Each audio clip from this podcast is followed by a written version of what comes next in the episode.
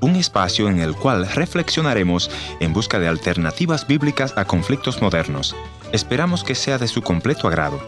Y ya con ustedes, su anfitrión, el pastor y consejero familiar, Ernesto Pinto. Latinoamérica es un continente complejo y cada país tiene sus problemas específicos. Nos une la lengua y algunas crisis de familia como el abuso de la mujer.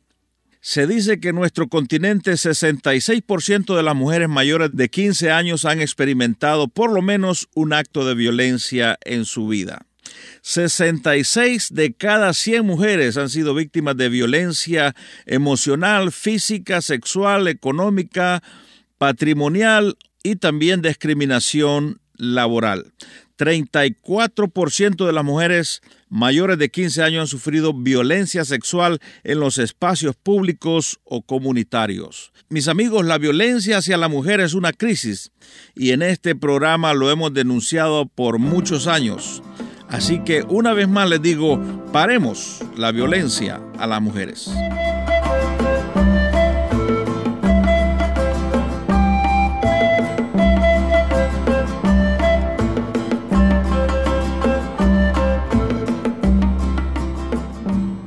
Historias que cambian el corazón. Bienvenido al encuentro de hoy. Hoy conversaré con Lesbia, quien me dice que ella creció en un ambiente de violencia por su padre alcohólico. Escucharemos su corazón. Mientras tanto, quiero animarte a que me visites a nuestro portal o tal vez a nuestras redes sociales. Busca Encuentro o Ernesto Pinto o ve directo a nuestro portal www.encuentro.ca. Vamos a darle la bienvenida a nuestra invitada de hoy. Bienvenida Lesbia y cuéntanos un poquitito acerca de tu trasfondo familiar. Soy la, mayor de, cinco hermanos. Soy la, eh, tengo tres hermanas eh, mujeres, dos hermanas mujeres y yo tres, y mi hermano, dos hermanos varones. Tengo, mis papás están vivos, o sea, de un pueblo llamado Ajuterique, eh, de Comayagua, donde estamos ahí, ahí están todavía mis hermanos, soy, la única casada y todos los demás están solteros. ¿Qué recuerdos tiene usted como niña de sus padres? Bueno, yo tengo, tuve, tuve la gracia y el favor, ¿verdad?, que, que mi papá, un, un hombre muy responsable, aunque muy dado al alcoholismo, ¿verdad? Fíjese qué contrariedad. ¿Por qué? Porque eh, él en el, en, el, día pasa, pasa trabajando, eh, trayendo todo lo que se necesita para el hogar de mi mamá, pero luego por las ya las seis de la tarde mi papá ya está tomando. Mm. Entonces, de alguna manera, pero pudo sacarnos adelante. Mi mamá, una ama de casa, sujeta a lo que el esposo dice, como en tantos hogares latinoamericanos. ¿Le afectó a usted emocionalmente el hecho de que su padre haya sido alcohólico? Sí, me afectó. De hecho, yo me casé y a mí, por ejemplo, la Navidad no me gustaba. ¿Por qué? Porque los recuerdos que yo tenía de Navidad siempre eran recuerdos así. Mi papá tomando, mi papá haciendo desorden, haciendo relajo en la casa. Ese era el tipo de recuerdos que yo tenía de Navidad. ¿En qué áreas cree que le afectó el hecho de que su padre era un alcohólico?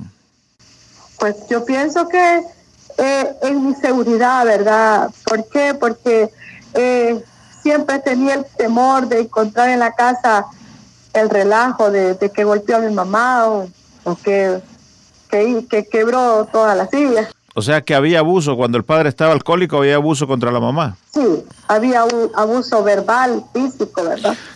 ¿Cómo se siente el corazón de un adolescente que ve golpear eh, a su padre, a mamá? Querer tener la fuerza para poderse meter, ¿verdad? Y poder quitar o poder tener la, la, facilidad económica como para decir, ya no aguantes más, vente, vámonos.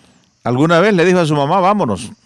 Muchas veces le dije eso a mi mamá, vámonos, empecemos de nuevo, pero luego mi mamá volvía a decir, no, es que tu papá es, mira, es responsable, si él sin ese guaro es un buen padre. Vamos a ver, eh, muchas veces no logro entender por qué algunas mujeres eh, reaccionan de esa manera cuando hay abuso físico, cuando hay abuso verbal y todavía dicen, queremos seguir en esto, no lo entiendo. ni yo tampoco. O sea, ahora, hoy en día, yo digo, gracias Señor. Yo, algo que yo le pedí a Dios es, Señor, que nunca me vayas a dar un esposo que le guste de tomar. Bendito sea Dios, escuchó mi clamor. Pasé de un, de un hogar de gritos y quizás de alcohólicos a un hogar apacible más bien y más bien de alguna manera yo era más bien la gritona, era él. En la cruz, en la cruz, no primero vi la luz y las manchas de mi alma yo la ve. Fue allí por fe, no vi a Jesús y siempre feliz con él seré. Cuando Jesucristo llegó a mi vida, Pastor Pinto, yo llegué eh, al Señor, como dice en el Evangelio, venid a mí los cansados, cargados y agobiados, que yo os haré descansar. Esa tarde que yo recibí a Jesucristo, yo estaba, eh, quizás si Dios no hubiese llegado esa tarde, precisamente, eh, yo no estuviera ya en este, en, esta, en este mundo. ¿Por qué? Porque estaba ya cansada, porque a lo que tenía eran deudas, deudas y deudas. En esa tarde, en esa tarde Dios no es que me las pagó, pero me enseñó a tener confianza en Él.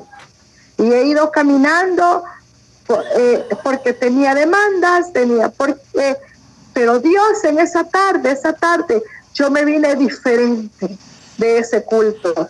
Desde que yo llegué a la puerta, del, al portón de la iglesia donde estaba el culto, yo sentí algo bien bonito. Yo siempre cuento eso y, lo vuelvo a vivir. Sentí algo precioso. Y, y, luego el mensaje me ayudó cuando yo, nadie me fue a traer a la silla para decirme, ¿quiere aceptar lesbia? No, yo me paré y fui allá. Y ahí esa tarde, yo pienso, ahí empezó Dios a darme esa paz que mi espíritu necesitaba.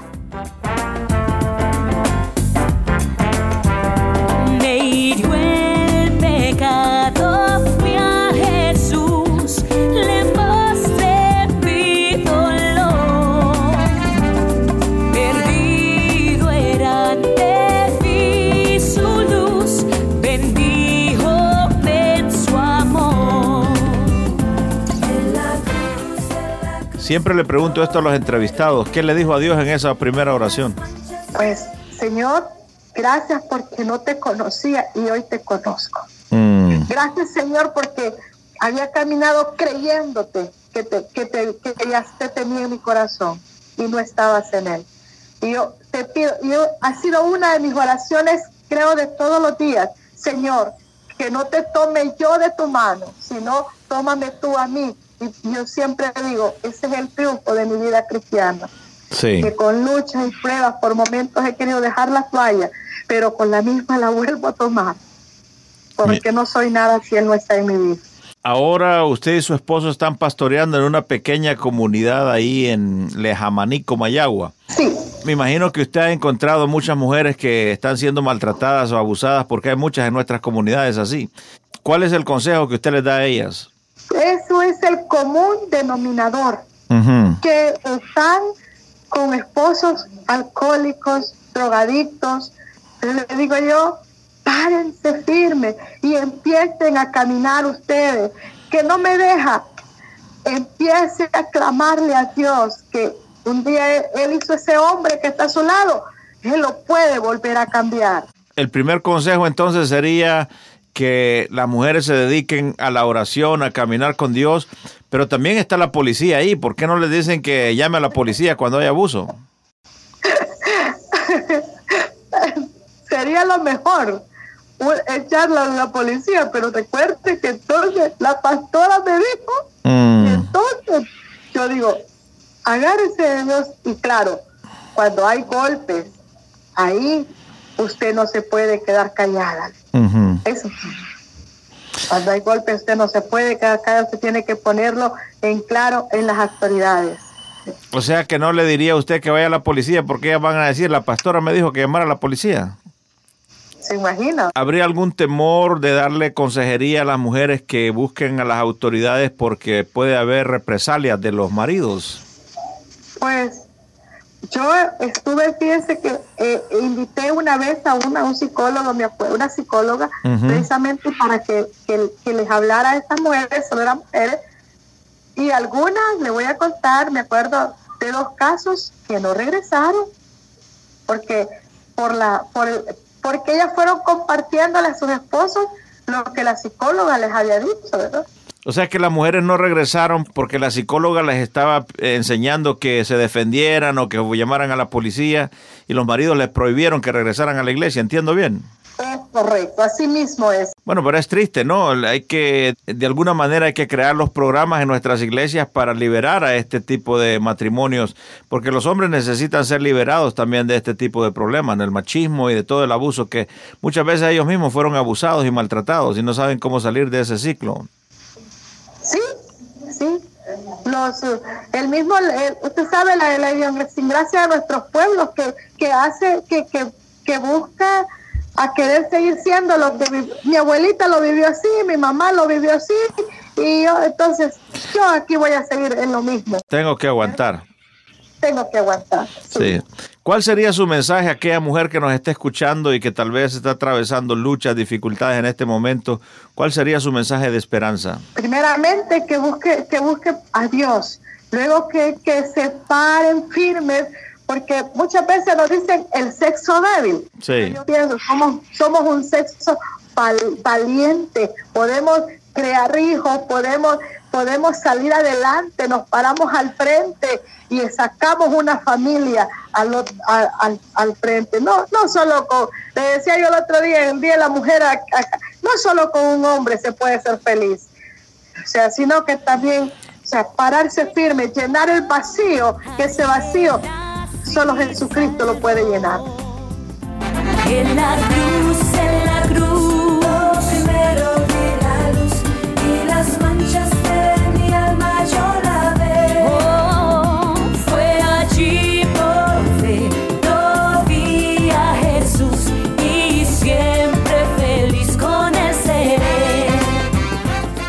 Quiero agradecer a nuestra invitada de hoy por abrir su corazón y a usted por habernos escuchado.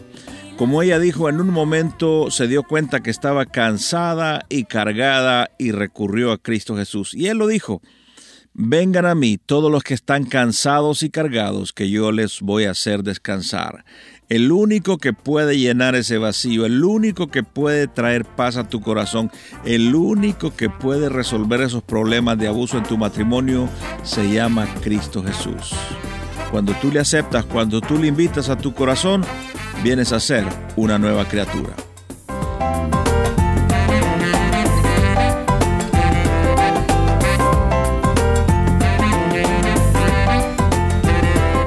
Gracias, Lesbia, por venir al encuentro de hoy. Bueno, ah, muchas gracias a usted, Pastor Pinto, y Dios bendiga su ministerio. Y sé que ese ministerio es de mucha bendición, Pastor Pinto. Yo agradezco, en la iglesia lo ponemos y y sé que ha ayudado a muchas mujeres igual que a nosotros y a muchos hogares igual que el de nosotros.